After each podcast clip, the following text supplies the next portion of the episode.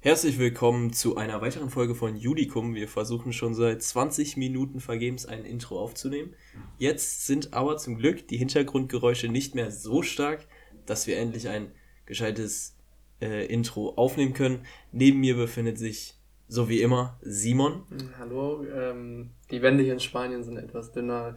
Die Nachbarn, wenn sie gerade am Abendessen sind, etwas lauter. Etwas lauter und rücken ein paar Tische rum. Das wird sich aber gleich mit Sicherheit wieder bessern.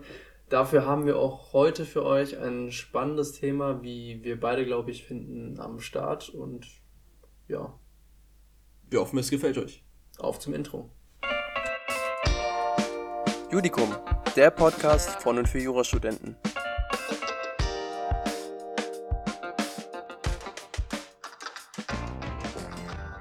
Heute gehen wir auf eine zukunftsrelevantere Entscheidung ein als sonst. Und zwar geht es um Legal Tech.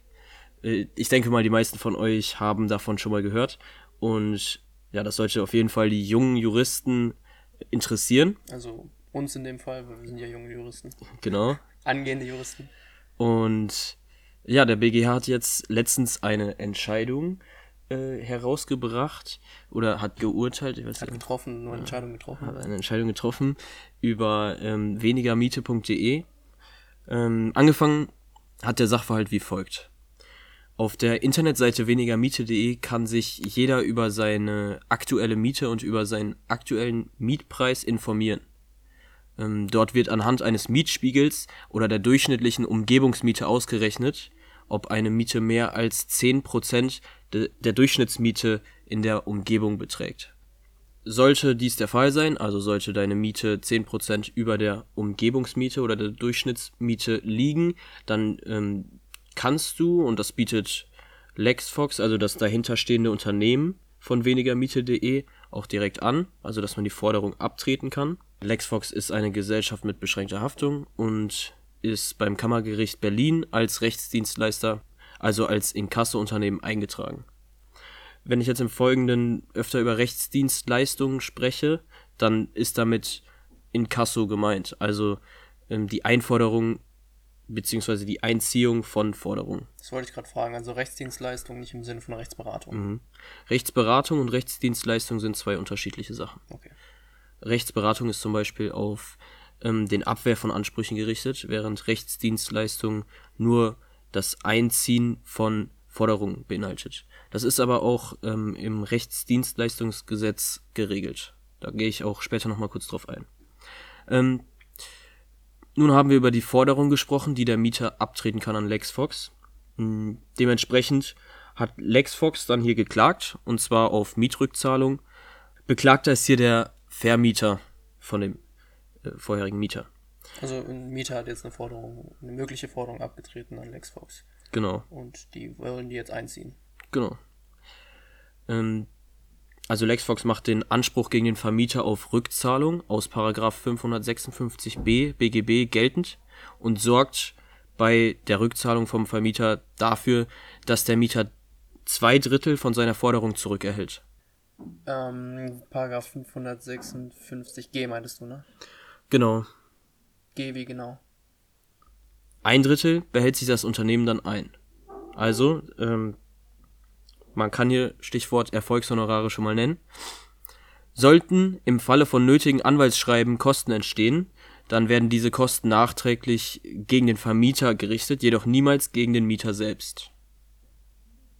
Also, fraglich war im Folgenden, ob dieses Legal Tech Unternehmen mit ihrer Tätigkeit eine Rechtsberatung ausgeübt und damit gegen das gesetzliche Verbot zur Erbringung unerlaubter Rechtsdienstleistungen gemäß § 134 BGB in Verbindung mit § 3 und weiteren Bestimmungen des Rechtsdienstleistungsgesetzes verstoßen hat. Davon hatte ich ja vorher schon mal geredet. Also 134 BGB jetzt, ähm, wonach äh, Rechtsgeschäfte, die gegen Gesetze verstoßen, nichtig sind. Das würde in dem Zusammenhang also bedeuten, dass die Forderung zur Mietrückzahlung nicht wirksam abgetreten worden wäre und somit die Aktivlegitimation also Aktivlegitimation in dem Sinne, äh, die sachliche Befugnis des Klägers, das strittige Recht geltend zu machen, ähm, innerhalb der Zulässigkeit der Klage fehlen würde. Genau. Ist das so richtig erfasst?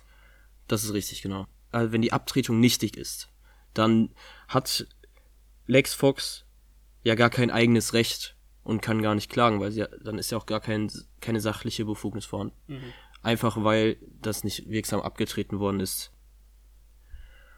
Das Stichwort Erfolgshonorare ist vorhin schon mal gefallen. Nun hat LexFox lediglich eine Inkasso-Lizenz und kann nach Erfolgshonoraren abrechnen, was Anwälten in der Regel nicht möglich ist. Jetzt könnte man sich aber fragen, was sind Erfolgshonorare genau? Ähm, das sind Honorare, die nur gezahlt werden müssen, wenn der Erfolgsfall eingetreten ist. Also zum Beispiel, wenn du jetzt deine Forderung abgibst an wenigermieten.de, billiger, was? Wenigermiete.de. Wenigermiete.de äh, und die Forderung vor Gericht nicht durchgesetzt werden kann, hast du im Endeffekt keine Kosten. Genau. Das heißt, du hast kein Kostenrisiko. Okay.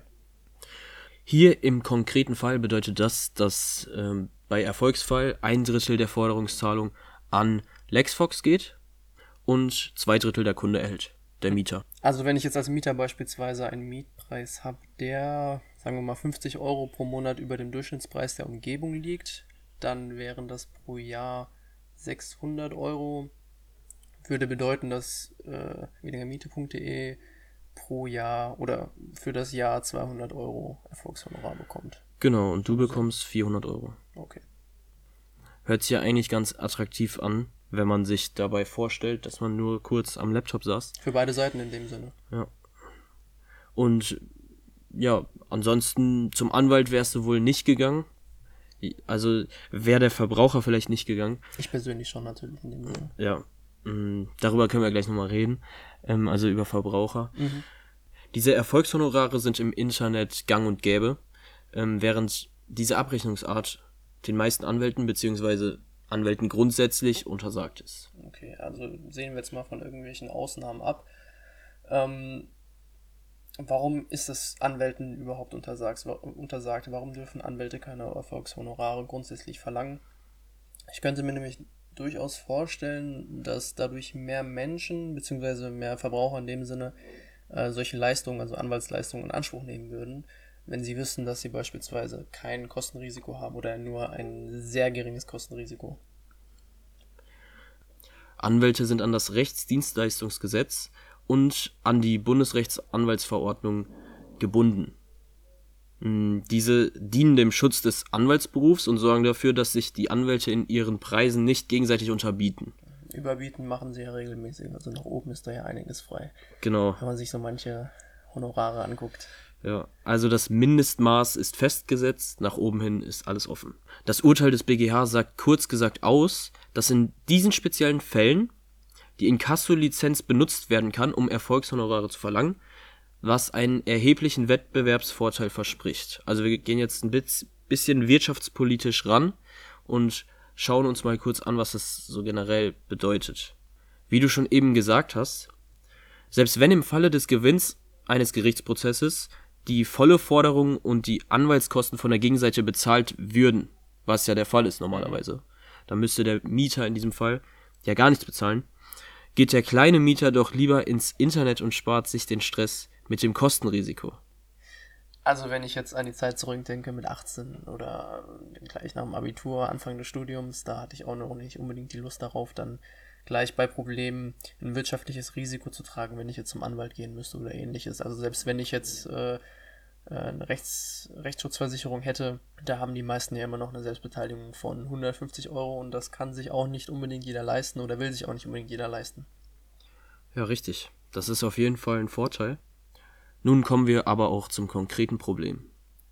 Vorherige Gerichte sagten, dass das Geschäftsmodell dieses Unternehmens ihren Schwerpunkt eben nicht in der Inkassodienstleistung hat, also in der Rechtsdienstleistung.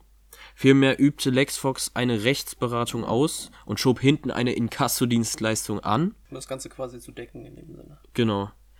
Begründet wurde dies damit, dass bereits vor der Forderungsabtretung eine Rechtsberatung in der Weise ausgeübt wurde, dass der Kunde seine Miete mit Hilfe dieses Online-Rechners, den ich dir vorhin schon ein bisschen erklärt habe, ausrechnen konnte.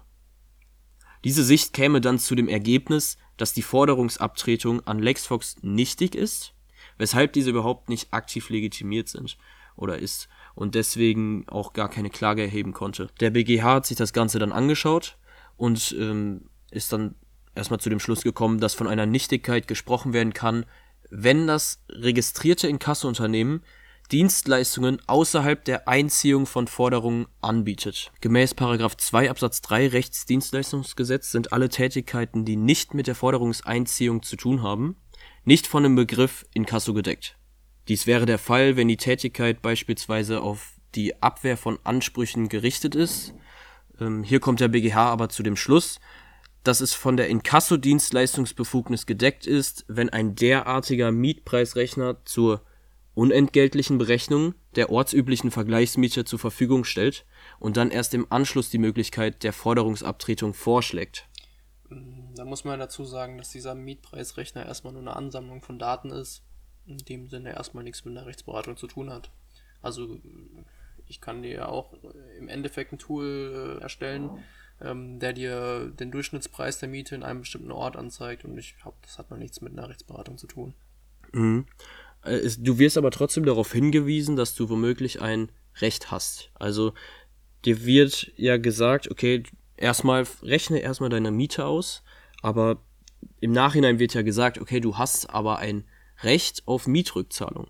Und das könnte als Rechtsberatung gesehen werden, aber, so wie du schon richtig gesagt hast, und der BGH, BGH sieht es auch so, ähm, ist es wohl so, dass das eben nur diese Ansammlung von Daten ist und die Auswertung von Daten. Abschließend kann man sagen, dass das noch ungeahnte Auswirkungen auf das Recht und die Rechtspraxis haben könnte.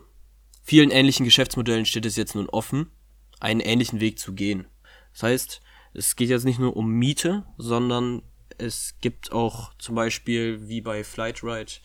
Ja, das äh, Beispiel wollte ich auch gerade anbringen. Also bei Flügen gibt es ja schon in, in, in ganz krassem Ausmaß. Da sieht man ja auf Facebook die ganze Zeit die schöne Werbung. Flightride Ansprüche jetzt sichern. Ja. Ähm, abschließend können wir ja nochmal kurz. Es war jetzt übrigens keine Werbung an der Stelle. Ja, abschließend könnte man jetzt nochmal sagen, ähm, was negativ und was positiv daran sein kann. Ähm, schauen wir uns erst einmal die Anwälte an. Ich glaube, das ist den meisten schon aus unseren Ausführungen klar geworden. Noah, was siehst du da ganz klar für negative Punkte für die Anwälte? Die Anwälte sind jetzt nun mal an die ähm, gesetzlichen Bestimmungen in Deutschland ähm, gebunden. Und das ist, daran will ich auch nichts sagen. Also es ist natürlich wichtig, dass die Anwälte ähm, immer noch einen gewissen Mindeststandard haben, was, was die Leistungsvergütung angeht. Aber diese Erfolgshonorare, die führen dazu, dass ein Wettbewerbsvorteil dem gegenüber ähm, halt besteht. Also die haben ja im Endeffekt eine, eigentlich eine, eine Marktnische gefunden. Genau. Und eine legale Art und Weise, wie man äh, das Rechtsanwaltsvergütungsgesetz umgeht. So gesehen. Ja. Also ganz, ganz, äh, mal ganz krass ausgedrückt. Ja. Ähm, auch wenn man jetzt nicht unbedingt sagen muss, dass es einem Anwaltsberuf gleichkommt oder einer Anwaltstätigkeit, weil eben hier wurde ja gesagt, dass das. Muss man auch ganz klar dazu. Ja, genau. Also mhm. äh, man darf ja auch nicht vergessen, dass ähm, Unternehmen wie LexFox äh, auch selbst Anwälte haben müssen. Eine Rechtsabteilung oder in dem Sinne vielleicht externe Anwälte nutzen. Also es ist nicht so, dass äh, Anwälte jetzt von heute auf morgen äh, keinen Sinn mehr haben. Das stimmt, ja. Ich denke, dass der Anwaltsberuf immer bestehen wird. Nur der Anwalt muss sich jetzt neuen Fähigkeiten bzw. neuen Ad Assets bedienen. Also er muss Software benutzen.